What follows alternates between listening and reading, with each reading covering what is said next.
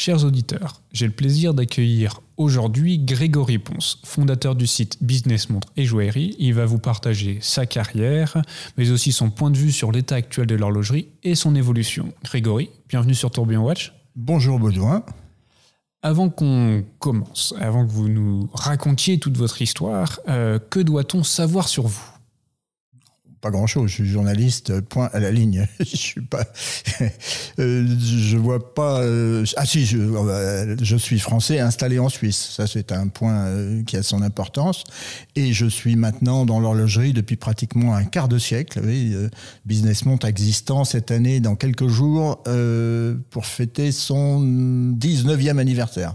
C'est lancé en 2004 Lancé en 2004, octobre 2004.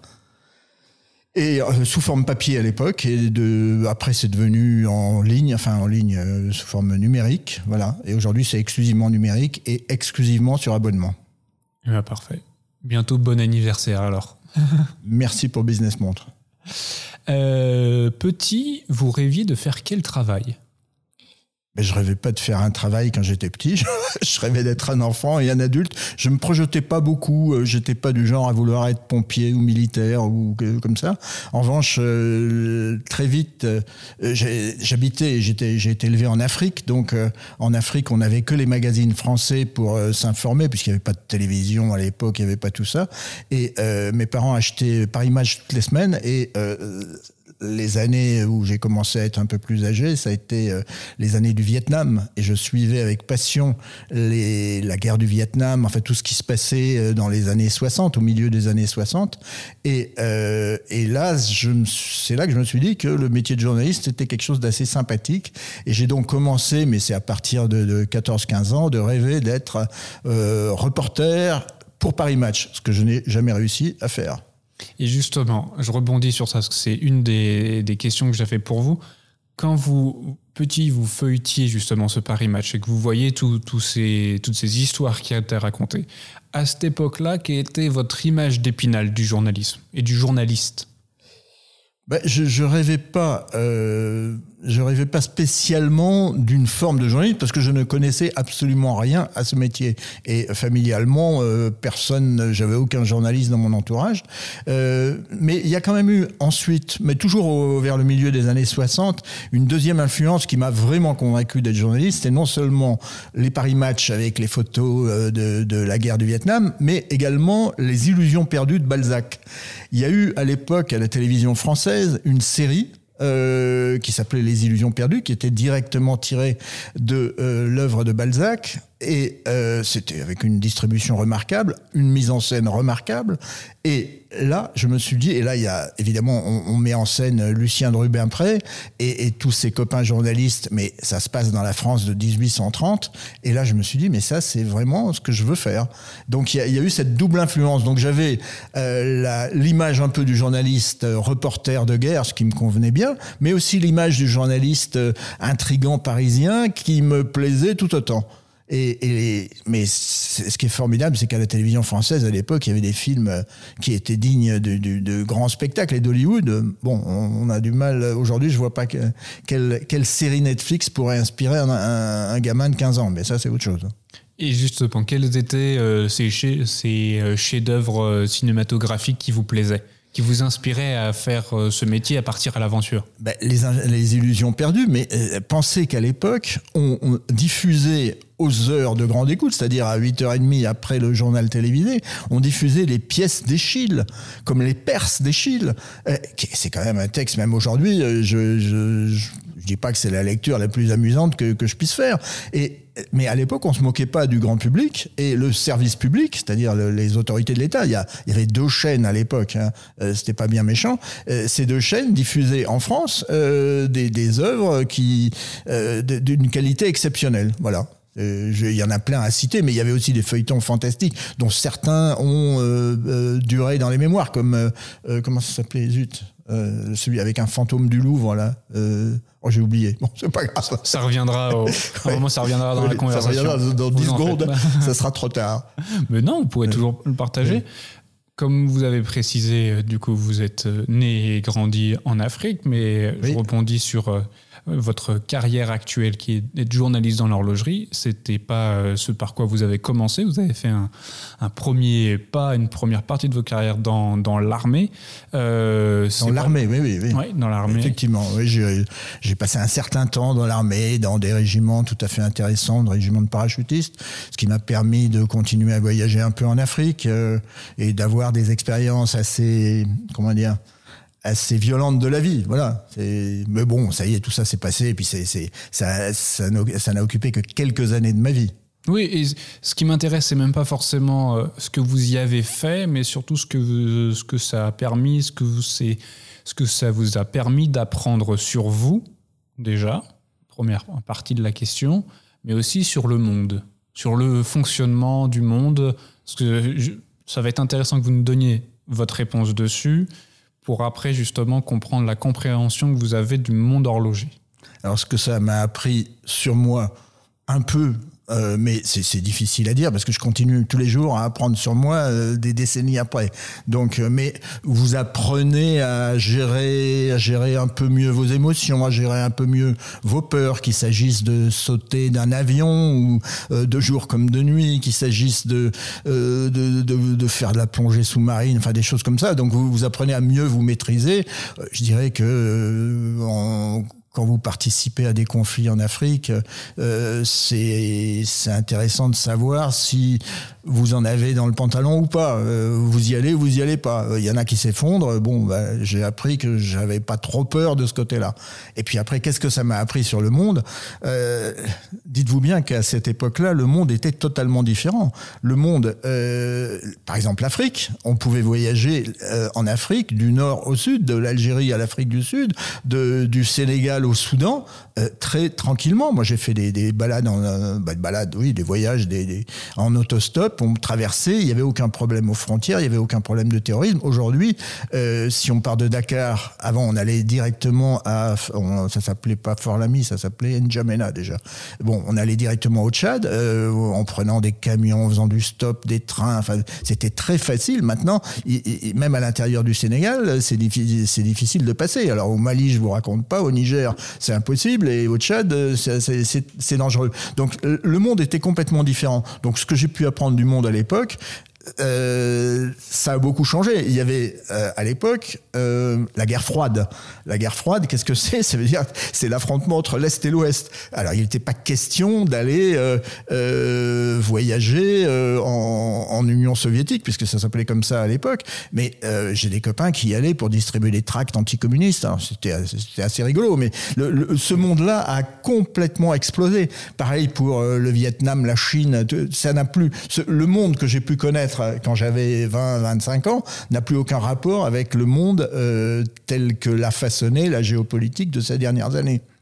Mais est-ce que, alors effectivement, il y a le monde qui a changé de face, mais est-ce que euh, il n'y a pas les mêmes mécanismes qui sont mis en place?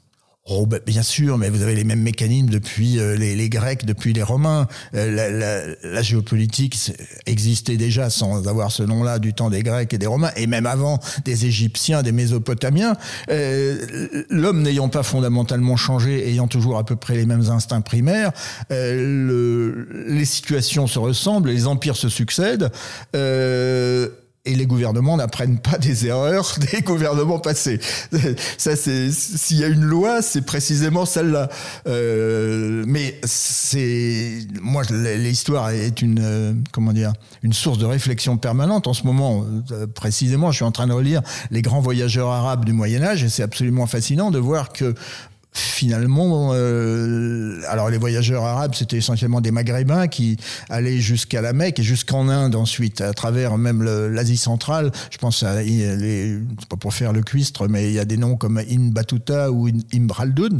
Euh, finalement, euh, ce qu'ils voyaient, c'est pas des choses très différentes de ce qu'on peut voir aujourd'hui. Et les situations qu'ils rencontraient, c'était à peu près les mêmes, sauf que le monde est beaucoup plus cruel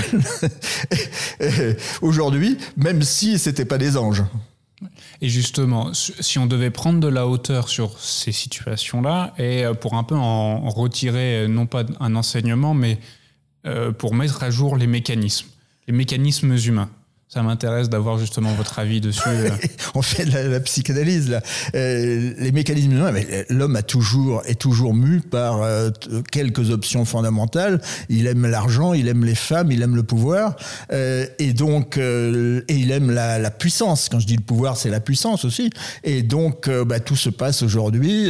les dirigeants aiment l'argent, le pouvoir et, les femmes, et, rien ne rien ne change. Moi, je, je suis suis émerveillé par euh, ce qui se passe dans le monde. Il y a pas, je suis un gros consommateur d'actualité, évidemment, comme tout journaliste, et, euh, rien ne, rien, rien ne m'étonne plus parce que j'ai l'impression d'avoir vu ces scénarios-là, quels qu'ils soient. Euh, plusieurs, à plusieurs reprises au cours de l'histoire. Ce qui se passe en ce moment, par exemple, au moment où on, enregistre cette émission, ce qui se passe à Lampedusa, c'est plus ou moins les invasions barbares de l'Empire romain et voir comment les Romains ont réagi à cette époque-là, c'est tout à fait intéressant euh, si on le compare à ce que font aujourd'hui les gouvernements. Pour vous donner un exemple, mais la, guerre en Ukraine, c'est autre chose, c'est tout, c'est la même chose. Voilà, c'est euh, l'histoire fait réfléchir, mais finalement, elle fait pas réfléchir les gouvernements. C'est terrifiant, mais c'est comme ça. C'est une triste réalité. Et pour en revenir à une autre réalité, euh, vous êtes passé de militaire, vous avez passé plusieurs années dans, dans l'armée, et à un moment donné, vous avez décidé de quitter l'armée pour devenir journaliste. Est-ce que vous pouvez nous expliquer euh, comment cette transition s'est passée, comment, enfin, quelle a été la réflexion qui vous a amené à ça, en fait, dire bon, j'arrête, et euh, qu'est-ce que je fais maintenant bah, Du journaliste, parce que finalement, c'est ce qui m'intéresse depuis le début pas tout à fait comme ça, ça ressemble à ça, mais euh, au bout d'un moment, quand vous êtes à l'armée, vous, vous, devez choisir où je continue, je continue pas. Si je continue, euh, voilà quelles sont mes perspectives, voilà euh, est-ce que je vais pouvoir rester dans les parachutistes? Non. Est-ce que je vais pouvoir rester dans mon régiment? Non. Euh, il va falloir que je m'ennuie à faire des examens. Vous me direz, dans, dans la vie civile, on fait aussi des examens. Donc je, ça va devenir euh, beaucoup moins rigolo et beaucoup plus sérieux. Bon, je me dis, euh, est-ce que j'ai envie de faire ma vie là-dedans? Suis pas sûr. Euh, est-ce que je pourrais toujours voyager en Afrique? Certainement pas. L'armée telle qu'on la connaît aujourd'hui, les forces spéciales telles qu'on les connaît aujourd'hui, c'est beaucoup plus amusant qu'il y a 30 ou 40 ans. Euh, il y a 30 ou 40 ans, il n'y avait pas des conflits partout, la France n'était pas engagée partout, c'était très calme. Hein. Euh, il y avait un engagement principal à mon époque qui était le, Tchad. Bon, ça va, une fois qu'on y a été, on va, on va pas, on va pas y passer sa vie. Donc j'avais peu de perspectives amusantes et motivantes dans l'armée. Donc je me suis dit, bah, il faut que je reprenne mes études. Donc euh, je vais reprendre mes études et du, pratiquement du jour au lendemain, j'ai quitté mon uniforme et je me suis retrouvé à Sciences Po. Alors là, évidemment, à Sciences Po avec des gens pas mal, enfin 4-5 ans de plus jeunes que moi, des gens qui connaissaient très bien Sciences Po Paris, euh, les gens qui connaissaient très bien les usages et les, les usages mondains de Sciences Po Paris que je connaissais absolument pas. Donc il y a eu une période d'adaptation qui n'a pas été facile, mais c'était très agréable puisqu'on on apprenait. Sciences Po, c'est une formation généraliste où on touche un peu à tout, à l'économie, à la diplomatie, à la politique, à l'histoire. Donc c'était un enseignement passionnant. Et là, je me suis rappelé que je voulais faire une chose quand même, c'était du journalisme. Alors, euh, comment faire du journalisme? Quand on est à Sciences Po Alors, il y a des préparations aujourd'hui à Sciences Po qui préparent à ça. À, à l'époque, c'était pas le cas. Euh, à l'époque, il y avait euh, la voie diplomatique qui était pour vous faite pour les jeunes filles à marier, la voie administrative qui était faite pour faire l'ENA et j'avais pas l'intention de faire l'ENA. Et puis il y avait une filière un peu passe-partout, euh, bon, euh, qui pouvait servir de culture générale pour entrer dans une école de journalisme. J'ai fait, tout en faisant Sciences Po, j'ai passé le concours de l'école de journalisme, qui était un concours à l'époque très difficile, puisqu'en gros, il y avait 2000, euh, 2000 personnes qui passaient le concours et ils en prenaient une trentaine ou une quarantaine. Ah oui, quand même. Donc c'était très sélectif. C'était l'école de la rue du Louvre, le CFJ, Centre de formation des journalistes. Et là, j'y ai passé deux ans. Je suis sorti de l'école plutôt bien classé, si on peut dire, avec d'assez bons résultats. Et euh, même si j'étais très déjà très critique sur l'enseignement de ce journalisme-là, puisque il ne correspondait pas à ce que je pouvais savoir, parce que en même temps que j'étais euh, étudiant, je fréquentais les, salles de rédaction, j'allais traîner dans les journaux. Comment vous, savez, justement Ça, c'est ça qui m'intéresse, parce qu'on pourrait partir du principe, ça s'applique encore aujourd'hui. Il y en a qui nous écoutent, qui, euh, qui veulent peut-être faire ce, ce métier de journalisme ou euh, d'autres métiers, mais le fait d'aller voir les gens, de côtoyer les gens qui y font, comment vous y êtes pris? Vous aviez déjà un peu des contacts, pas du tout, vous êtes allé au culot, euh, vous avez toqué à la porte d'une rédaction en disant je vous embête pas, je veux juste voir. Non, il y a un truc qui est très bien qui s'appelle les anciens élèves. Déjà pour avoir mon examen, euh, pour euh, quand j'ai quand j'ai intégré l'école, euh, il y a une épreuve libre qui qui consiste à on vous donne un sujet, mais vous, vous, devez vous débrouiller. On me donne un sujet sur la moto. Je connaissais rien à la moto, donc qu'est-ce que j'ai fait? J'ai regardé dans l'annuaire de l'école s'il n'y avait pas à Moto Revue ou à Moto Journal ou je sais pas quoi un ancien. Je suis tombé sur un ancien que j'ai appelé en disant bonjour, je passe le concours, il faudrait me dépanner. Mais viens me voir, tac tac tac et ça s'est fait comme ça. J'ai compris que les, réseaux d'anciens élèves étaient très utiles. Et puis après, quand j'étais à l'école, euh, je me suis occupé de quelques comment dire, de quelques enseignements annexes. Par exemple, taper à la machine. Euh, L'école de journalisme, à l'époque, euh, on avait euh, 10 heures d'enseignement sur deux ans pour apprendre à taper à la machine. Et on apprenait à taper comme des dactylos, ce qui n'est pas du tout la manière d'aller le plus vite possible. La manière de taper des dactylos, c'est une manière tranquille pour taper 8 heures par jour, ce qui n'est pas exactement le cas des journalistes. Donc, faute de pouvoir euh, apprendre à taper à la machine, parce qu'à l'époque, il n'y avait pas de clavier. On a, je, pourrais vous raconter plein de choses. Et moi, j'ai, ben, pendant des soirées entières, j'ai recopié des bouquins en tapant à la machine. Et puis, euh, j'y suis arrivé. Et puis, quand j'étais donc à l'école de journalisme, on avait quand même des exercices pratiques. Euh, et qu'est-ce que je faisais? Ben, J'ai utilisé le réseau des anciens élèves, j'allais voir les gens, je traînais dans les rédactions. Euh, S'asseoir dix minutes euh, sur le coin de bureau d'un journaliste qui travaille, vous en apprenez autant sur le métier qu'en qu deux mois d'école. Et donc, j'avais une idée assez précise de ce que je pouvais faire. Et par exemple, quand je suis sorti de l'école, l'école qui, comment dire, euh, qui n'avait pas exactement mes idées. J'étais quand même assez marginal à l'époque, à cette époque, à cette, euh, à cette école-là. Euh, l'époque m'a dit, ben, on t'a trouvé un emploi à la, à la Voix du Nord, à Saint-Omer. La Voix du Nord, c'est un quotidien régional. Saint-Omer, c'est une ville. Je savais même pas que ça existait. J'ai dit non merci. ah oui, mais on peut, on peut faire que ça. Oui, bah c'est pas grave, je vais me débrouiller. Donc j'ai été voir des gens que je connaissais. Ah bah non, en ce moment on n'embauche pas. Euh, voilà. Et puis on m'a donné un contact avec un monsieur qui était au Figaro. Euh, donc euh, je vais, je prends. À l'époque, on ne prenait pas rendez-vous par téléphone. On tapait à la porte, bonjour, euh, revenez demain. Le lendemain, bah, revenez demain. Au bout de cinq minutes, au bout de cinq fois, je suis resté dans le couloir devant la porte. Et puis il me voit, il sort du bureau, il me voit une fois, il me revoit une deuxième fois, il m'a dit bon, allez viens, dis-moi ce qui, voilà. Et c'est comme ça que je suis rentré au Figaro, service, euh, service politique du Figaro. On, on s'emmerdait à mourir, je veux dire, parce que bah, parce qu'il y avait des éditorialistes euh, tous plus euh, euh, capés et célèbres les uns que les autres, et, et les, les, jeunes journalistes, nous, on était réduits à réécrire les dépêches de l'AFP. C'était pas très rigolo.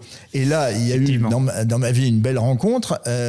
Euh, un nommé Louis Powells, euh, qui, euh, qui lance un projet de Figaro dimanche. C'était une sorte de supplément dominical du Figaro et personne ne voulait bosser avec lui. Euh, bah moi, j'ai poussé la porte, j'ai dit bonjour, j'aimerais bien.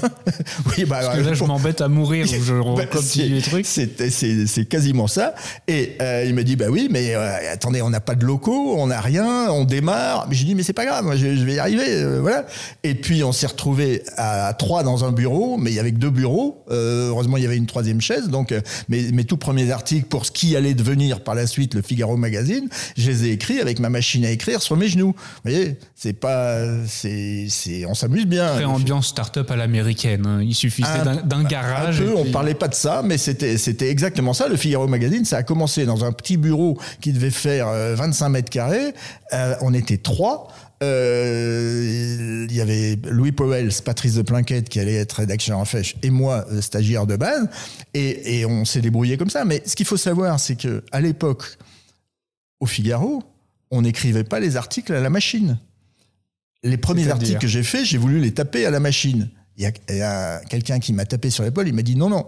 Euh, non, non, ici on travaille à la, à la main. Je dis attendez, c'est plus rapide à la machine. Non, non, tu ne veux quand même pas priver les pauvres dactylos de boulot parce qu'il y avait toute une hiérarchie. Ah. Donc au Figaro, on travaillait sur des feuilles de papier rose qu'on écrivait à la main, on transmettait la feuille de papier rose à la dactylo, qui vous renvoyait ça sur un papier bleu. Euh, on corrigeait sur le papier bleu, on lui rendait, elle donnait l'article définitif. Cet article définitif, on le soumettait au rédacteur en chef, puis il fallait envoyer la copie au, secrétaire de rédaction. Le secrétaire de rédaction, c'est le monsieur qui mettait en page, et puis c'était une hiérarchie comme on n'imagine plus. Aujourd'hui, les journalistes, ils font tout, ils font le, service avant-vente, après-vente de l'article, ils mettent les photos. Le métier a complètement changé, mais enfin, l'essence du métier n'a pas changé, on raconte toujours des histoires, mais les conditions, moi j'ai connu trois ou quatre journalistes à l'époque l'époque, on travaillait pas euh, avec des ordinateurs, évidemment, et, les articles se faisaient au plomb. C'est-à-dire qu'il y avait dans les sous-sols du Figaro un monsieur qui, était devant une machine qu'on appelait une lignotype je crois, linotype, qui tapait les articles et ces articles, les, lignes étaient des lignes de fondues dans le plomb. Mhm. Et, bah, c'était, ça, étonnera euh, les jeunes générations, mais les vieux ont connu ça. Euh, voilà, c'était une ambiance totalement différente. Donc, moi j'étais content, nouveau journal, euh, Figaro Magazine, et puis après, voilà, la, vie a avancé, et l'expérience aussi. Et comment on passe de Figaro Magazine à euh, Business Montre?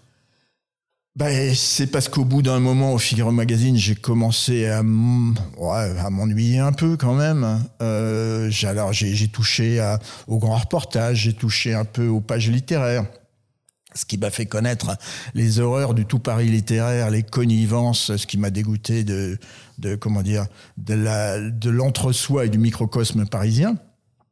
Donc au bout d'un moment, je me suis dit, je vais faire autre chose. Donc j'ai fait d'autres formes de journalisme dans d'autres journaux, dans l'économie. J'ai fait, euh, j'avais une expérience à Europe 1 en, radio aussi. J'avais donc j'ai multiplié les formes d'approche. Il y a, a qu'une forme d'écriture que j'ai jamais pu faire, parce que je suis pas très bon, je dois dire, c'est les chansons. J'aurais adoré écrire des chansons et je suis jamais arrivé. J'ai l'esprit trop cartésien, trop latin, euh, euh, enfin trop, trop, trop formaté par la langue latine et j'arrive pas à écrire des chansons. Et, je suis en admiration devant les gens qui écrivent des chansons. Voilà, bah, peu importe. Et puis j'étais quand même, euh, à partir de 30-35 ans, je me suis intéressé au monde, j'aimais bien ça. J'ai attendu d'avoir 30 ou 35 ans, je ne sais plus exactement, pour m'acheter ma première montre. Je voulais que ce soit une Rolex. Ça a été une Rolex Submariner. J'étais très fier et tout ça. Puis, euh, quand vous avez une montre, bah, vous vous intéressez à l'histoire de cette montre et puis à l'histoire de la marque de la montre. Et puis, vous découvrez qu'il y a à côté d'autres marques et puis d'autres montres et puis, et puis ainsi de suite. Et puis, bah, vous commencez à collectionner. Et puis, un jour, dans un journal, tiens, toi qui mets les montres, tu veux pas me faire un article? Mais bien sûr. Et puis, ah, il était pas mal ton article. Tu veux pas nous en faire un deuxième? Oui. Et puis, comme ça, vous mettez le petit doigt et puis la main et puis le bras, et puis euh, au bout d'un moment, vous vous dites, il faut se spécialiser, sinon c'est pas c'est pas crédible. Et c'est ce qui s'est passé il y a bah, à peu près un quart de siècle maintenant. D'accord. Et le lancement de, Business Month, quel était le déclic entre vous passez de vous travailler pour des rédactions, on vous demande des articles, à euh, Business Montre Ah, ben ça, c'est assez simple à expliquer. Euh, j'ai toujours été journaliste et j'ai toujours comment dire, tenu à rester journaliste. Quand vous commencez à travailler pour des euh, magazines qui vous demandent des articles, vous êtes quand même tenu par la rédaction. Donc je me suis dit très vite, il faut inventer une nouvelle forme de, de, magazine, une nouvelle forme de journalisme horloger, ce qui n'existait pas à l'époque. Donc là, euh, je me suis mis à inventer des suppléments horlogers pour des quotidiens comme euh, Libération, comme Les Échos, comme euh, Le Monde. On faisait des suppléments internationaux, c'est-à-dire il y avait d'abord des suppléments nationaux, puis après des suppléments internationaux. C'est-à-dire c'était des pour le New York Times ou pour les choses comme ça. Bon. et puis très vite, je me suis aperçu qu'on crée des suppléments qui étaient très lus euh, par les lecteurs et qui, euh, mais les publicitaires avaient tendance à venir ensuite nous ennuyer parce que personne n'y croyait au sein du monde, par exemple. Et puis dès que ça marchait bien, euh, les publicitaires se précipitaient sur nous en nous disant ben, je veux un article là-dessus, un article là-dessus. Par exemple, on vous demande de faire un article sur les montres de plongée, ok très bien, mais on vous dit mais il faut parler de telle marque et telle marque. Or les deux marques en question ne font pas de montres de plongée, donc au bout d'un moment.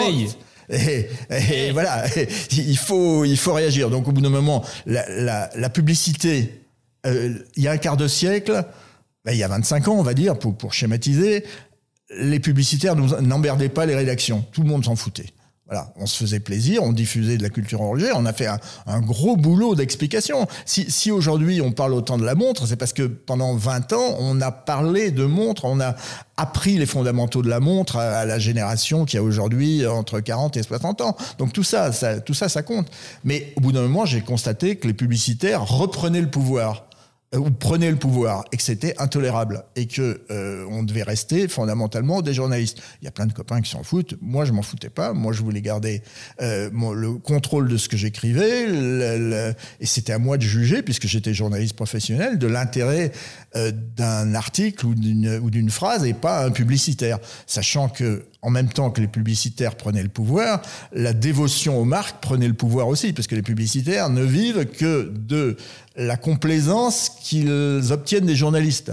les publicitaires vendent les journalistes et éventuellement l'audience du canard aux, marques pour leur soutirer des publicités. C'est un système que j'ai toujours trouvé très malsain. Donc, à partir de 2004, je me suis dit, mais non, ça, ça va pas, il faut changer. Les suppléments que j'avais pu lancer ben, ont été complètement phagocytés par les publicitaires.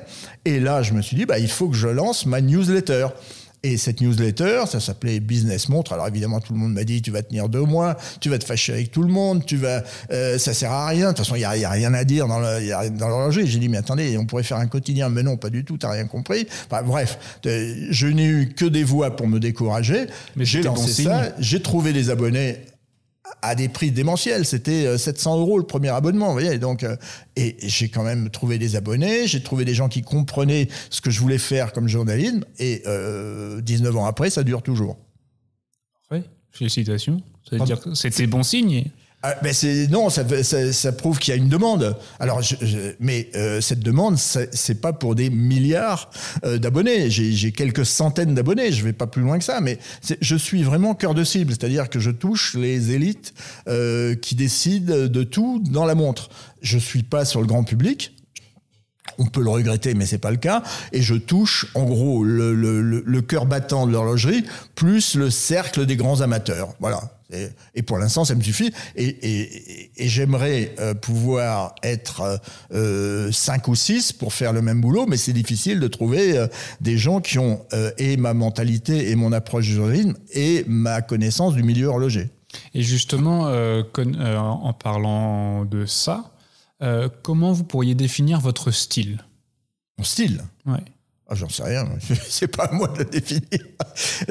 c'est euh, mon style, c'est c'est moi. voilà, c'est euh, je, je, je, pense euh, j'ai une personnalité sans doute euh, clivante. Euh, ça, mes copains me le disent suffisamment. je dis ce que je pense et je dis ce que je pense parce que je pense ce que je dis. cette personnalité, elle a un style qui qui s'exprime. Alors journalistiquement, j'aime bien faire des phrases, c'est sûr.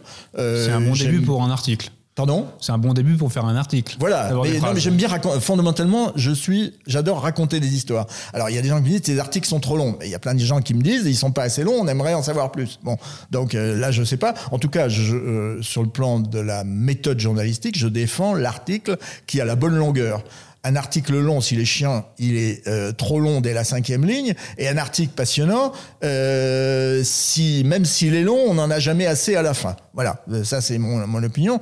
Euh, là, euh, mais j'ai apporté dans le dans le journalisme horloger bah, une certaine liberté de ton, une certaine impertinence.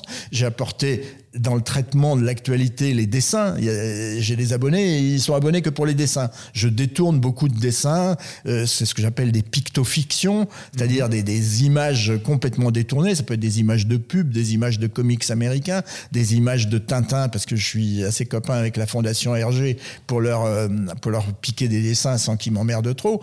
Euh, voilà, sachant que je respecte toujours l'esprit. Moi, ce qui m'intéresse, c'est l'image que peut dire une image. Et souvent, une bonne image avec une, légende détournée vaut largement un article. Donc euh, voilà, il y, y, a un style business monde que je peux pas définir parce qu'il est, il est complexe, mais il est évident qu'il y a une patte. Il y a, il y a quelque chose. Et qu'est-ce qui vous intéresse de raconter comme histoire? Tout tout. Moi, je, je, alors, j'ai pas de prévention sur la taille des marques. Je peux raconter des histoires sur des marques qui sont en train de se lancer ou sur des marques historiques, sur des très grandes marques. Euh, je sais pas, on va prendre comme Rolex et sur des toutes petites marques de niche comme euh, Philippe Dufour qui fait euh, quatre montres par an. C'est donc, j'ai pas de prévention sur la respectabilité des marques. Il y en a pas qui sont plus ou moins bien, il y en a qui réussissent plus ou moins bien leur montre. Et euh, raconter une belle histoire sur une belle montre, c'est pour moi, c'est c'est ce pourquoi je me lève le matin euh, et ce pourquoi je peux me regarder dans la glace le matin. Donc, toutes les histoires m'intéressent. J'aime bien les histoires humaines. Euh, j'aime bien les histoires, euh, j'aime bien les sagas. Le monsieur qui, s'est lancé dans, son garage et qui a fini par faire une grande marque de montres. Voilà, c'est des belles histoires comme ça, les grandes fresques. Euh, ça, c'est assez sympa à raconter. On y prend du plaisir. Et ce plaisir, quand on l'exprime par, la manière dont on écrit, il, se communique au, au lecteur. Et tout le monde est content. Et comment on raconte une bonne histoire? Comment on raconte une histoire? Comment on, plutôt, comment on raconte bien une histoire ah ça j'en sais rien. Ça bah, vous le faites tous les jours avec vos articles. Ça vient, ça vient comme ça, euh, bien raconter une histoire. C'est d'abord prendre beaucoup de plaisir à la raconter. Euh, moi quand je m'assieds euh, derrière mon écran d'ordi, je me dis tiens, je vais raconter une histoire. Euh, là, je suis en train d'écrire une histoire sur une, une Rolex euh, du début des années 50 ça me fait plaisir parce que la montre est belle, parce que l'histoire est belle, parce que les, les protagonistes sont bien, parce qu'il y a des choses à dire, il y a des commentaires à relier à l'actualité euh, de notre quotidien aujourd'hui.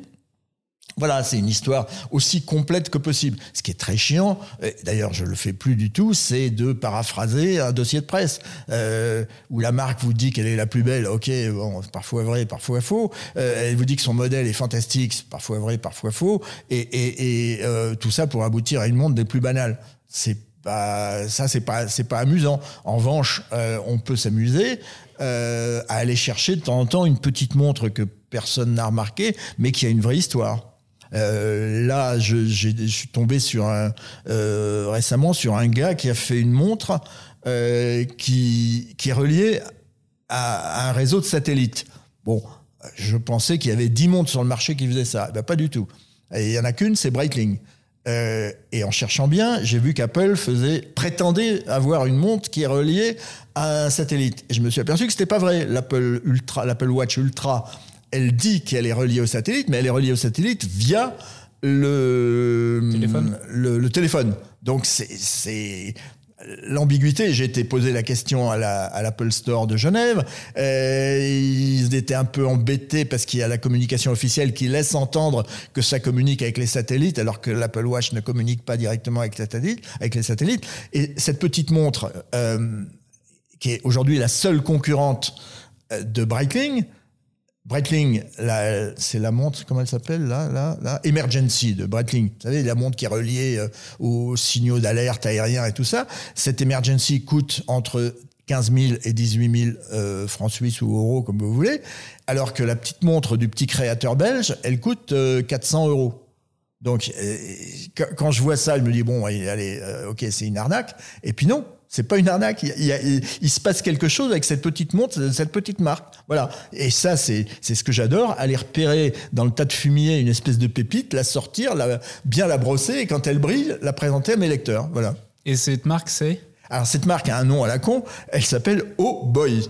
O comme un O et boy comme un garçon, oh boy. Bah, c'est l'anti euh, l'anti marketing, mais bon, le garçon qui fait ça est charmant, euh, voilà, il fait ça, il y croit, euh, voilà.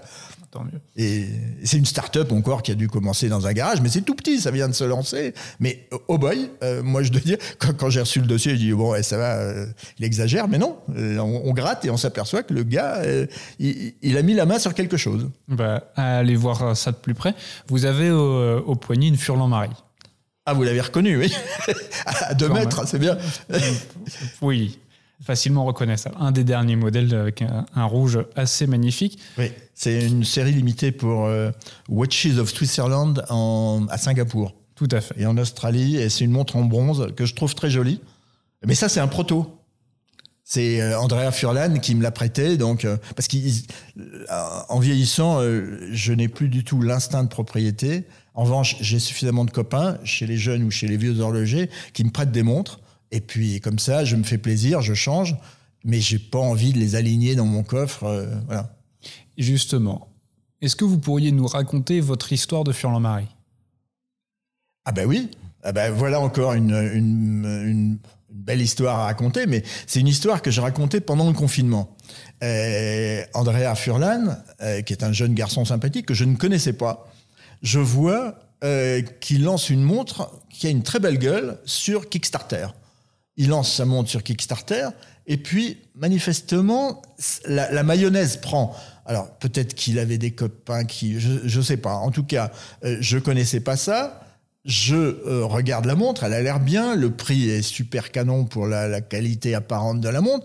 Ben, Qu'est-ce que je fais? Je prends contact avec euh, ce monsieur Furlan que je ne connaissais pas. Je découvre qu'il habite à Genève à 500 mètres de chez moi, qu'il est absolument charmant. On se donne rendez-vous dans un bistrot plus ou moins clandestin euh, qui n'aurait pas être ouvert en plein confinement, enfin peu importe. On discute, je le trouve très sympathique, je lui demande ce qu'il veut faire après, il me, confie tout et moi je, ben, je raconte son histoire. comme les campagnes Kickstarter dure 30, euh, 40 jours. Euh, voilà. Donc, je, je, signale à mes lecteurs, attention, il y a, y a un truc qui se passe en ce moment sur Kickstarter.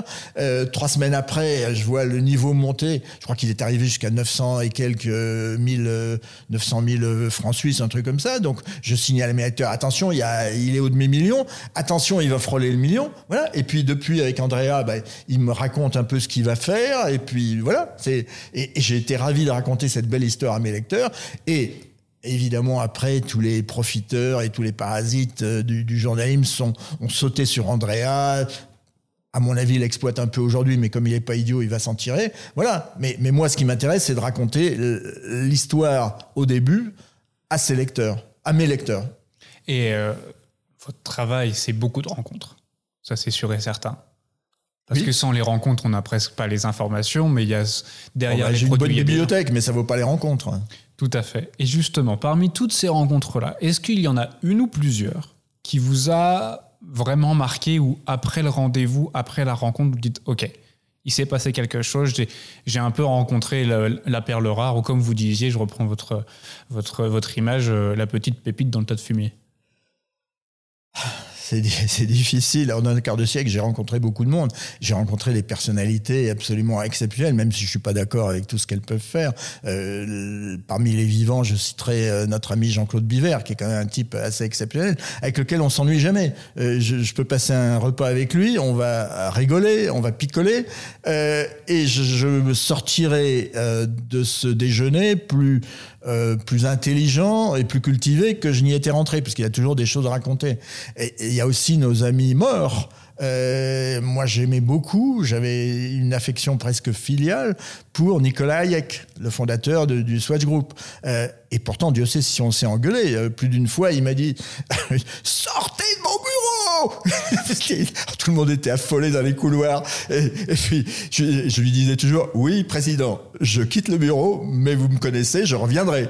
Ouais, sortez de mon bureau Bon, très bien. Et puis, on était, on était copains, on, on avait appris à se connaître, et il me faisait confiance, je lui faisais confiance, il me disait des choses que je n'avais pas à savoir, parce qu'il savait que je les répéterais pas n'importe comment. Voilà. mais c'était une personnalité exceptionnelle, même si, à mon avis, il s'est planté sur un certain nombre de choses. Peu importe, c'est un type absolument génial. Mais ça, je vous parle des célébrités. Il y a des gens beaucoup moins célèbres. Euh, si vous rencontrez, euh, je, vais vous donner un nom. Il est pas très loin d'ici, il est à Nyon. Euh, Mathias Buté, ça vous dit rien? Ben oui, ben évidemment. C'est Mathias Buté, c'est un des fondateurs d'une manufacture qui a été absolument géniale dans les années 2000, qui s'appelait BNB. BNB, euh, c'était Buté, Navas, Barbazini. Navas, Barbazini, ce sont les deux qui animent aujourd'hui la fabrique du temps Louis Vuitton. Et euh, Buté est resté tout seul chez Hublot.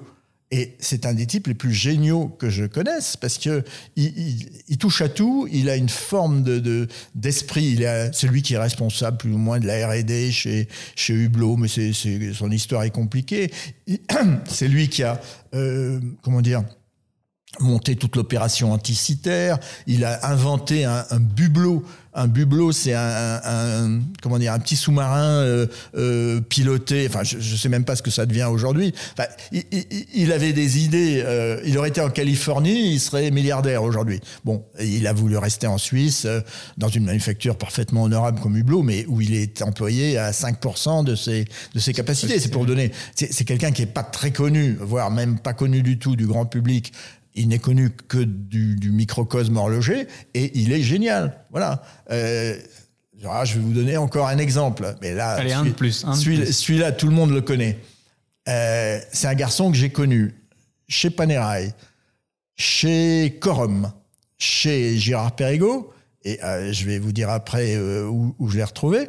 Et à chaque fois, il m'avait épaté parce que c'est pas un intellectuel, mais il a une, une comment dire, un bon sens euh, du business euh, à, peu près irréprochable. Et euh, quand il a remonté Corum, ça a été génial ce qu'il en a fait. Après Gérard Perrigo, il a, il a réussi à désendetter Gérard Perrigo.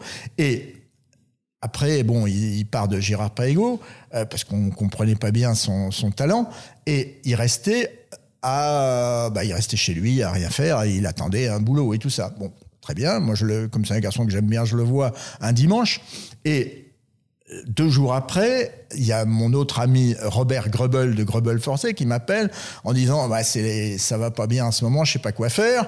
Euh, qu'est-ce que tu me conseilles? Je lui dis écoute, dans l'état où est Grubel Forcé, dans six mois, tu es en faillite. Donc il faut que tu changes tout tu t'es toujours planté dans tous tes dans tous tes recrutements, voilà. Donc maintenant, faut que tu faut que tu donnes un coup de pied dans la fourmilière. Ah ouais, mais qui recruter Je dis ben il y a un type, c'est là que je donne son nom, Antonio Calce, qui est en ce moment libre. Tu devrais le voir. Il m'a dit je le connais pas. Je lui dis c'est pas grave, euh, euh, renseigne-toi et j'arrange le coup.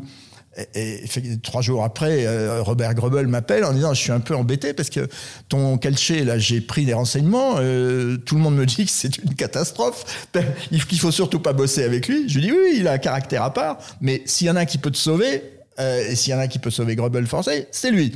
Donc vous vous voyez, vous vous démerdez, ou vous vous foutez sur la gueule en sortant du dîner, ou vous vous entendez. Eh ben ils se sont entendus et Grebel forcé allait droit dans le mur.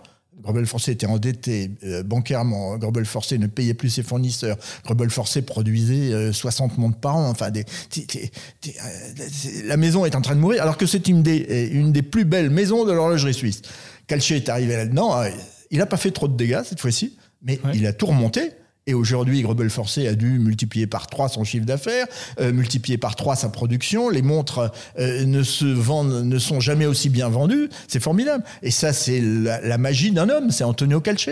Alors, il est très critiqué. Il y a des tas de gens qui le détestent. J'ai plein d'amis qui me disent Mais comment tu peux être ami avec ce connard? Ben oui, ben, m'en fous, moi. Est-ce qu'il est capable de sauver une marque? Oui, il l'a fait à plusieurs reprises et il a sauvé Grebel Forcé. Et ça, c'est ça, c'est des rencontres. Je dis pas que je vais passer tous mes week-ends avec. Euh, Antonio Calce, mais c'est des, des types que je suis content d'avoir connus. Voilà. Et je pourrais vous en donner d'autres. Hein. Mais, attendez, allez, le dernier. Le dernier. Le dernier. Euh, un petit gars. En taille ou en nom? Hein? En taille ou en nom? Non, parce que ça nous permet de, Un, petit gars en, fonction. Chez Gégère Lecoultre. Bon. Euh, responsable commercial, euh, plutôt sympathique. bon, il passe chez euh, dans une marque absolument improbable en termes horlogers, qui est Harry Winston. Et chez Harry Winston, ils font de la collection, la collection Opus. Oh oui, mais il est connu, ah Oui, mais il est connu. Mais attendez, attendez. Ils font de la collection Opus. Bon, très bien, ça, il, se débrouille, il se débrouille bien. Puis un jour, il quitte euh, Harry Winston parce que c'était, il avait intérêt à le quitter. Et puis, euh, il me dit qu'il lance sa marque, très bien. Et l'année d'après, je le revois à Bâle dehors, cette année-là il faisait très beau à Bâle, dehors, prenant euh, un café toutes les heures à la terrasse du Swiss Hotel, avec au poignet une montre fantastique, qui était le, premier proto de ce qui allait devenir les Horological Machines chez MBNF. Évidemment, tout le monde a compris déjà là que je parle de Max Busser. Tout à fait. Et Max Busser, c'est un type, alors profil complètement différent de ceux dont j'ai pu parler auparavant. Euh, d'ailleurs ne s'entendant pas avec ceux dont j'ai parlé auparavant, mais ça c'est autre chose.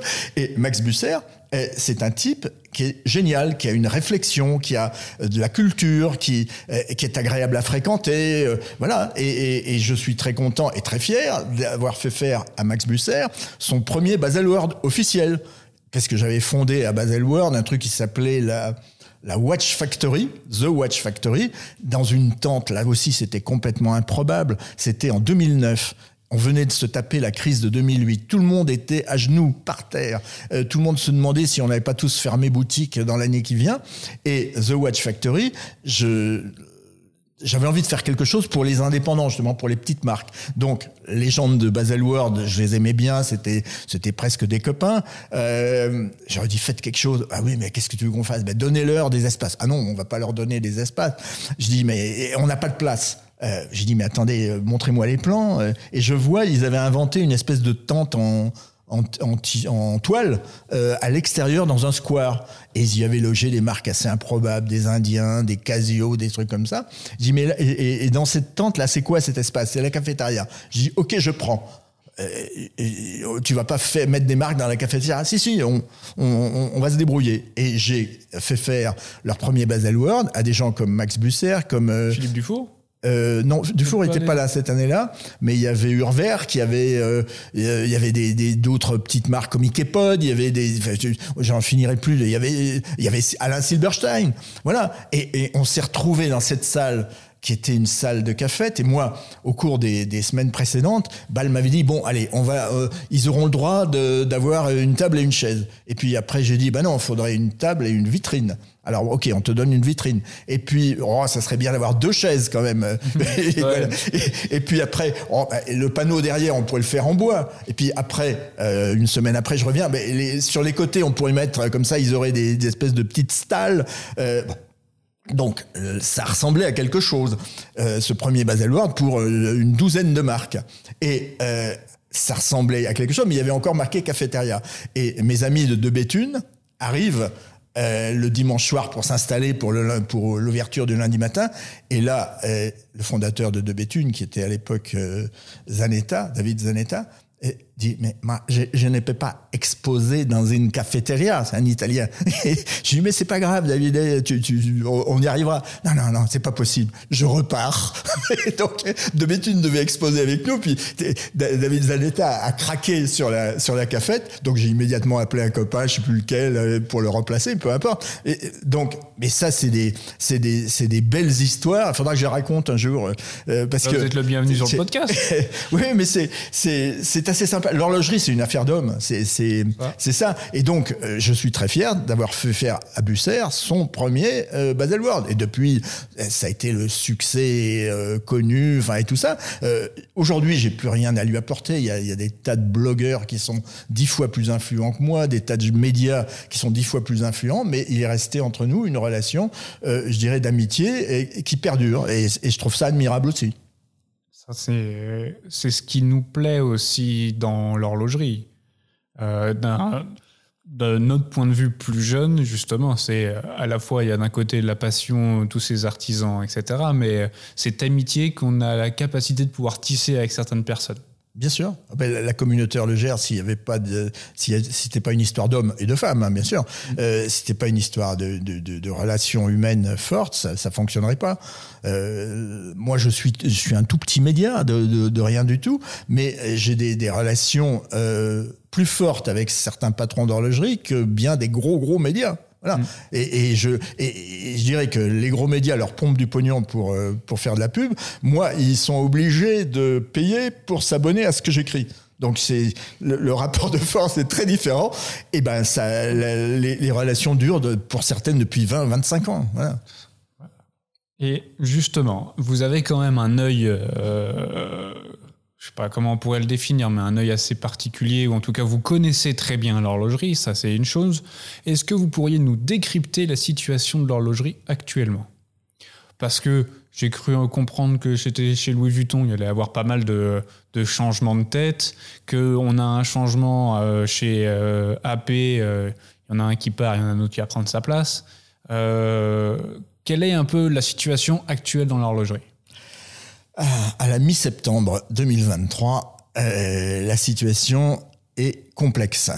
Alors, je dirais qu'elle est complexe parce que je pensais naïvement que 2022 serait l'année de transition après la pandémie, le Covid et tout ça. En fait, 2022 a été une petite année de transition. 2023, c'est une grosse année de transition. Et la transition ne se terminera pas, à mon avis, en 2024. Donc on vit en ce moment des mutations qui auraient dû se produire sans doute au début des années 20, mais qui ont été retardées euh, par la pandémie. Je pense que à partir de 2025, le paysage horloger aura achevé sa mue et sa mutation. Euh, mais pour l'instant, ça bouge tout le temps. On voit, euh, par exemple, euh, vous parliez d'exemple d'Onmar Piguet, on ne sait pas du tout ce qui va se passer dans les années à venir. On a eu une superstar qui était Richard Mille, et Richard, à 70, plus de 70 ans maintenant, bah, il commence à prendre du recul. On a, par exemple, dans un tout autre domaine, Rolex qui vient de s'allier avec Bucherer pour créer une espèce de pôle de distribution internationale d'une puissance inouïe. Et c'est un séisme dont on commence à peine à comprendre l'ampleur. On a des groupes qui se portent très mal, comme euh, le Swatch Group, qui est, qui est vraiment euh, l'homme malade de l'horlogerie. Mais on a des groupes qui vont pas mieux parce qu'il y a des défauts de gouvernance absolument énormes, comme euh, Richemont. On a des groupes qui sont en train de prendre une importance incroyable, comme LVMH. Voilà. Donc tout, tout ce paysage est en train de changer. La distribution est en train de changer. Les vieux détaillants sont en train de mourir parce qu'ils ont pas pris les, bonnes options au bon moment. Euh, les marques font de plus en plus de, distribution directe. Euh, il y a la vente en ligne qui est venue perturber tout ça. Un, facteur de, comment dire disruptif absolu a été la montre connectée. Alors la montre connectée à partir de 2012, moi j'ai commencé à m'y intéresser et à tirer le signal d'alarme. Euh, les, tous les, toutes les semaines ou tous les mois, euh, personne n'y croyait en Suisse et tout le monde se foutait de ma gueule, y compris certains de mes copains dont j'ai parlé tout à l'heure. Et euh, moi, je voyais venir gros comme une maison la déstabilisation totale de la pyramide horlogère par les montres connectées. Évidemment, ça n'a pas raté. Apple est devenu aujourd'hui le premier horloger du monde en chiffre d'affaires et en volume. Et Apple a tué toute la base de la pyramide des marques euh, d'entrée de gamme. Voilà, la pyramide des marques en général, des marques horlogères classiques, euh, sur une pyramide, constituait une pyramide. Toute la base a été ébranlée. Et, là, on commence à peine à en voir les dégâts. Il y a plein de marques d'entrée de gamme qui vont disparaître parce que euh, parce que le, faire des montres à quartz aujourd'hui, ça suffit pas. L'Apple Watch fait, fait tout ça très très bien. comment dire?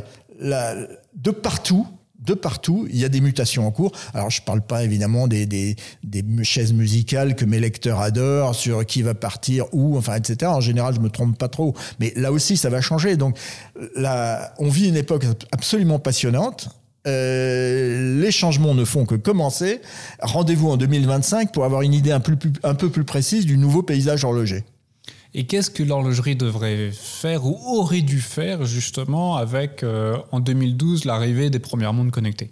J'y réponds dans une seconde. J'oublie un changement absolument majeur qui est en train, c'est ce qui est en train de se passer en Chine, où la Chine n'a pas du tout répondu comme euh, on le pensait à, une, forte croissance d'après la pandémie. C'est à peu près le contraire qui est en train de se passer. Or, tous les horlogers comptaient sur la Chine pour se refaire une santé. Euh, ils sont en train de rapatrier tous les stocks qu'ils avaient accumulés en Chine. Et je pense que l'économie américaine est à la veille d'un collapsus euh, tout aussi grave. Et que là aussi, on va perdre en moins de deux ans nos deux principaux marchés, à savoir l'ensemble grand chinois et l'ensemble grand américain. Donc, là aussi, ça va changer. Par rapport au monde connecté, alors moi, je veux bien en parler. Euh, là, euh, pendant trois ans, j'étais Vox Clamentis in Deserto, j'étais tout seul à dire attention, on va s'en prendre plein la gueule. Il y a des gens qui ont fini par le comprendre, mais euh, qu'est-ce qu'il aurait fallu faire? Il aurait fallu commencer par accepter que les Américains viennent en Suisse. Quand l'équipe d'Apple, c'était vers 2010, est allée sonner à la porte de Monsieur Hayek, Nick, le fils, Bonjour Monsieur Hayek, on aimerait faire une Swatch euh, Apple. foutez-moi le camp, connard d'américains, je veux pas bosser avec vous. Ok. Donc on les a foutus à la porte. Donc ils ont développé leur propre montre. Déjà, si on les avait pas foutus à la porte, on aurait pu, soit j'aurais pu se, se, se, sauver grâce à, à, la juste au bénéfice euh, en prod qu'ils auraient pu présenter quoi. 45 millions aujourd'hui de, de, d'Apple Watch par an, à peu près 40-45 millions. Donc c'est euh, à l'époque. Swatch faisait encore 12 millions de montres. Swatch ne fait plus qu'un million et demi de montres aujourd'hui. Hmm. Donc, euh, c'est. Et, et, en grande partie à cause de l'Apple Watch. Les montres connectées, c'est très bien. Moi, j'en porte souvent, euh, c'est très utile. Euh, il fallait pas les diaboliser. On les a diabolisés. Alors après, on a essayé de se refaire. Euh, alors, il y a eu différentes euh, stratégies. Il y a la stratégie Hublot, où on fait des montres dédiées aux arbitres. Très bien. Il y a la stratégie Taguer. Là, j'ai un peu plus de, mal à comprendre. Pour les golfeurs. C'est pour les golfeurs. Oui, mais Garmin fait beaucoup mieux que. Ah, mais ça, c'est autre chose. Euh, oui, ah et bah. beaucoup moins cher. Donc euh, là, il y a. Vouloir aller sur le sport euh, avec les montres connectées, c'était pas, à mon avis, la bonne stratégie. Il y a une excellente stratégie qui est celle de Louis Vuitton. On prend un, une technologie vraiment pas d'avant-garde, euh, on la met dans une boîte Vuitton, on vend ça très cher uniquement dans le boutique et on rentabilise le, on, se fait un, bénéfice insensé sur euh, une série de 3-4 000 montres. On recommence deux ans après, voilà. Il y avait différentes stratégies. On n'a pas été fichu d'en euh, mettre une cohérente riposte globale face à Apple et ben Apple a gagné la partie et Apple le, missile Apple a complètement démantibulé la, base de l'horlogerie suisse. On mettra et, a poussé tout le monde et c'est là que ça devient subsidiaire. Le, fait qu'Apple euh, détruise tout toute la base de la pyramide suisse a obligé tout le monde à monter en gamme. On monte en gamme, on monte en gamme, on augmente les prix, on augmente les prix. Et aujourd'hui, on finit par se retrouver totalement hors sol et totalement hors marché les, nouvelles générations n'ont plus les moyens de se payer les grandes marques suisses, alors que c'était le cas avant. D'où la prolifération d'une espèce de, myriade de petites marques très sympathiques. Euh, très créatives. On parlait tout à l'heure de Furlan Marie, on va rester sur, cet exemple-là. lui, il a tout compris. C'est du style design à des prix accessibles. Et ben voilà, tout le monde en veut. Et ça marche. Mais ça marche, mais ça remplace pas les énormes volumes qui permettaient aux usines euh, de tourner. Aujourd'hui, on perd des volumes, on perd. Tous les ans, on perd 10% euh, de nos volumes. Euh, il y a 25 ans, l'horlogerie suisse produisait 35 à 40 millions de montres. Aujourd'hui, on est à 15, 17 millions. Ben, tout ça, c'est des emplois perdus. Il faudrait peut-être se poser la question. Alors, on compense, euh, on va me dire, l'horlogerie suisse c'est jamais aussi bien porté, regardez les chiffres d'affaires. Oui, on a, on a augmenté les prix. On a augmenté les prix en perdant des parts de marché. Moins on vend de montres, moins on occupe de poignées. Donc c'est les autres qui occupent les poignées. C'est pas compliqué à comprendre. Et euh, vous aviez dit que justement il, manquait euh, une stratégie commune. La fondation de la haute horlogerie, elle, sert à quoi du coup? La fondation de la haute horlogerie, c'est pas sa vocation. Euh, euh, la fondation de la haute horlogerie a une vocation culturelle. Et la fondation de la haute horlogerie était le bras armé du groupe Richemont, qui se servait de la fondation de la haute horlogerie pour compléter la stratégie du groupe Richemont. Donc, de ce côté-là, c'est un échec. C'était, c'est une grande idée qui a été euh, dévoyée. C'était le boulot de la fédération horlogère suisse de euh, lutter contre les euh, mondes connectés, d'opposer et de, mobiliser tout le monde pour opposer une riposte globale, réponse stratégique globale et intelligente. Quand euh, la fédération horlogère suisse est dirigée par des ânes euh, et ben forcément, euh, il se passe rien. Je me souviens encore du, du crétin qui était président, qui s'appelait euh, Jean-Daniel Pache. Ah, c'est pas dangereux pour les montres suisses, nous ne courons aucun danger. Oui, euh, c'est moyennant quoi. toutes les toutes les marques en ont pris plein la gueule. Donc c'est il y a des moments où les institutions ne fonctionnent pas. Et dans le cas de la Fédération horlogère suisse, ça n'a absolument pas fonctionné. Pourquoi? Parce que la Fédération horlogère suisse est aux ordres des grands groupes qui, qui payent les salaires. Et euh, ces grands groupes euh, n'ont rien compris à la montre connectée. Voilà. Moi, je donne toujours un exemple. En 2000, non, en 1970, en 70, euh, Rolex a sorti sa première montre à quartz, avec un moteur Beta 21. C'était une montre révolutionnaire parce que c'était une montre avec un bracelet intégré, ces bracelets qui sont tellement à la mode maintenant, et c'était une montre qui, c'était la première montre avec un verre saphir. Donc c'était pas une, c'était pas anecdotique dans la production de Rolex, c'était une montre en or. C'était la référence 5000 qui allait donner ensuite les Oyster Quartz. Rolex a eu le courage de sortir ça. Pourquoi est-ce que Rolex n'a pas eu le courage de sortir une montre connectée? Si Rolex avait sorti une montre connectée, ça avait un effet d'entraînement sur toute l'industrie et, Apple sera en train de pleurer euh, des larmes de sang maintenant. Et euh, bon, on n'y a pas cru. Bah, c'est comme ça. Euh, quand on fait les erreurs stratégiques, on finit par les payer. Nick Hayek n'a pas cru à un certain nombre de choses. vous voyez, il croit à rien depuis 20 ans. En moralité, le, groupe est aujourd'hui à la ramasse. L'action du groupe a été, le prix de l'action du groupe a été divisé par deux en 5 ans. Ça fait mal. Financièrement, ça fait mal. Bah oui, il faudrait, que, faudrait peut-être que les analystes s'en inquiètent. Alors, ils commencent, paraît-il, mais bon, euh, un groupe qui a, je parle du Swell Group encore une fois, euh, euh, qui a autant de stocks que de chiffres d'affaires et qui ose vous dire où nous constituons des stocks de sécurité. Oui, les montres en vitrine ne se vendent pas, mais on a des stocks de sécurité qui servent à quoi? On ne sait pas, mais c'est pas grave. C'est pas Est-ce que vous avez un ouvrage à nous conseiller? Un ouvrage d'horlogerie? Qu'importe. Alors, en ouvrage d'horlogerie, moi, moi, je sais qu'il y a un ouvrage que j'aime beaucoup euh, relire par, euh, par petits paquets euh, régulièrement, mais qui m'a beaucoup aidé. C'était l'ouvrage de David Landes, qui était un professeur américain, et cet ouvrage, ça s'appelait La mesure du temps. Non, non, ça s'appelle. non, ça, l'ouvrage, le titre est L'heure qu'il est. L'heure qu'il est, et c'est c'est en gros une histoire de la mesure du temps. Et euh, c'est un ouvrage universitaire, attention, c'est un truc assez sérieux, mais ça permet bien de comprendre depuis, euh, depuis 3000 ans euh, pourquoi le temps a eu autant d'importance.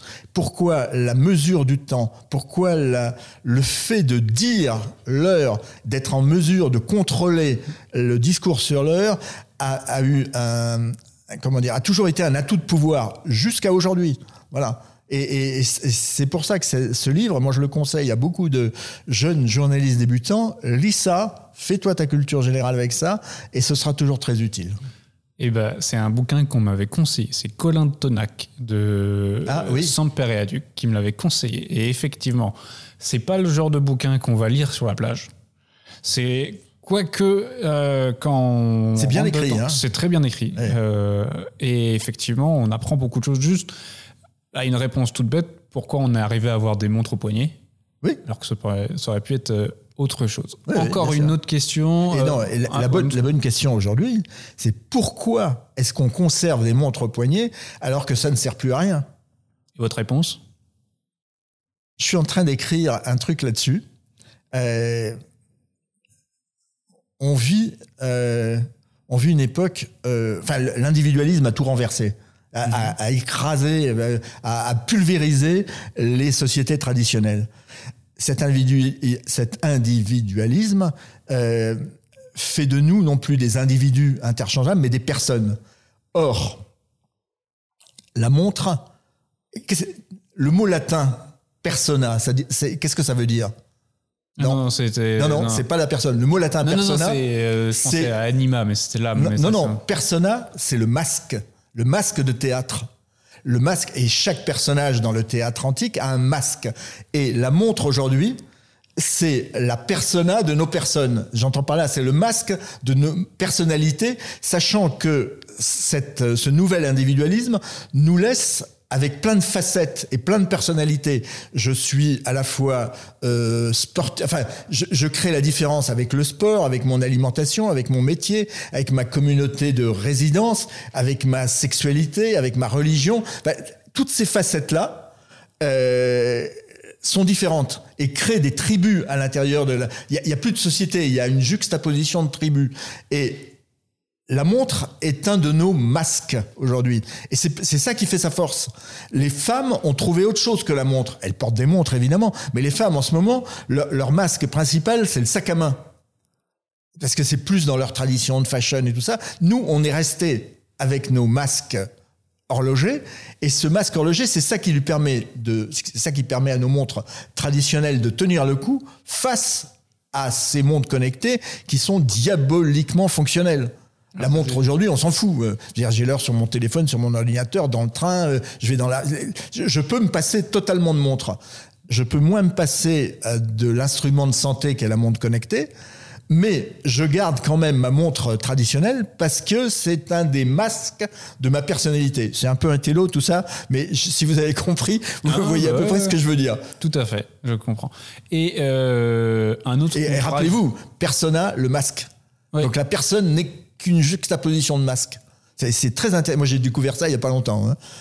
Et, euh, mais ça me rappelle des cours de latin, c'est parfait. Ça remonte il y a quelques années, mais c'est toujours euh, très intéressant. Un autre euh, ouvrage à conseiller, pas forcément dans l'horlogerie. Moi, je le relis tous les, tous les deux ans. C'est Les Illusions perdues de Balzac. Il y a- ça se passe en 1830, mais ça pourrait se passer aujourd'hui. D'ailleurs, il y a un excellent film qui a été fait il y a, il y a deux, trois ans, le- Les Illusions perdues. Euh, excellent film français. Oui, oui. Euh, je ne peux pas vous dire quels sont les comédiens, mais c'est les bons comédiens. C'est un euh, de bons metteurs en scène. Et franchement, le film, il faut, il faut le voir. Ça vaut pas la série télévisée en noir et blanc des années 60, mais c'est très, c'est très bien fait. Et ça parle de notre société autant, et sinon mieux, que de la société de la restauration de 1830. Une des forces de Balzac, c'est ses capacités de description. Alors oui, on, Ça, ça- on lui reproche ça, mais c'est pas, c'est pas vrai du tout. C'est un des exercices Ouais. justement fous, c'est que Ouais, en quelques lignes, il vous a embarqué dans une salle, dans une chambre, à côté d'un lit d'une personne Oui, oui. mourante. Bien sûr. C'est magnifique. Mais euh, je, je lirai le livre de Balzac. Oui. Qu'est-ce Vous vous n'avez pas lu Les Illusions perdues? Mais non, je Ça, ne c'est- la clé Ouais. de la compréhension de nos comportements. On, on est les mêmes euh, aujourd'hui que sous la Restauration. Bah, je vais l'acheter, je ça- vais l'acheter ça et vous le change, mais- signerez. Voilà. Et moi, euh, je rachète. Je suis un fou de Pléiade, la collection La Pléiade. Ouais, ouais. Bon, et euh, les nouvelles éditions sont très chiantes à lire parce qu'il y a des appareils de notes qui durent, euh, qui font des dizaines, des centaines de pages. Mais la vieille édition de Balzac dans La Pléiade, c'est le tome 5 de la comédie humaine, l'édition de 1952. Quand je peux, je le récupère et je l'offre à des amis. Et parce que là, c'est facile à lire, c'est un, c'est un format maniable, euh, voilà. C'est euh, donc si vous trouvez en vieille édition euh, Pléiade, euh, tome 5, Illusion Parfait. perdue. Écoutez. Et ne pas oublier la suite, Splendeur et misère. Mais attendez, euh, il faut que je note. Splendeur et misère des courtisanes. Voilà. C'est euh, là, c'est la fin un peu tragique euh, pour Lucien de Rubempré. Mais quand vous avez lu cette, euh, ce- je sais pas, c'est pas une trilogie, c'est, c'est de, ce- ce- cette suite, euh, vous comprenez tout à la société contemporaine parce que nous sommes exactement dedans. Parfait, ça va me faire de la lecture. C'est très bien. Qu'est-ce qui vous quitte jamais? Un stylo. Qu'est-ce qui ne me quitte jamais? Un objet, vous voulez dire? Ouais. je, je suis de moins en moins attaché à la propriété, donc euh, les, ce qui me quitterait jamais, je sais pas.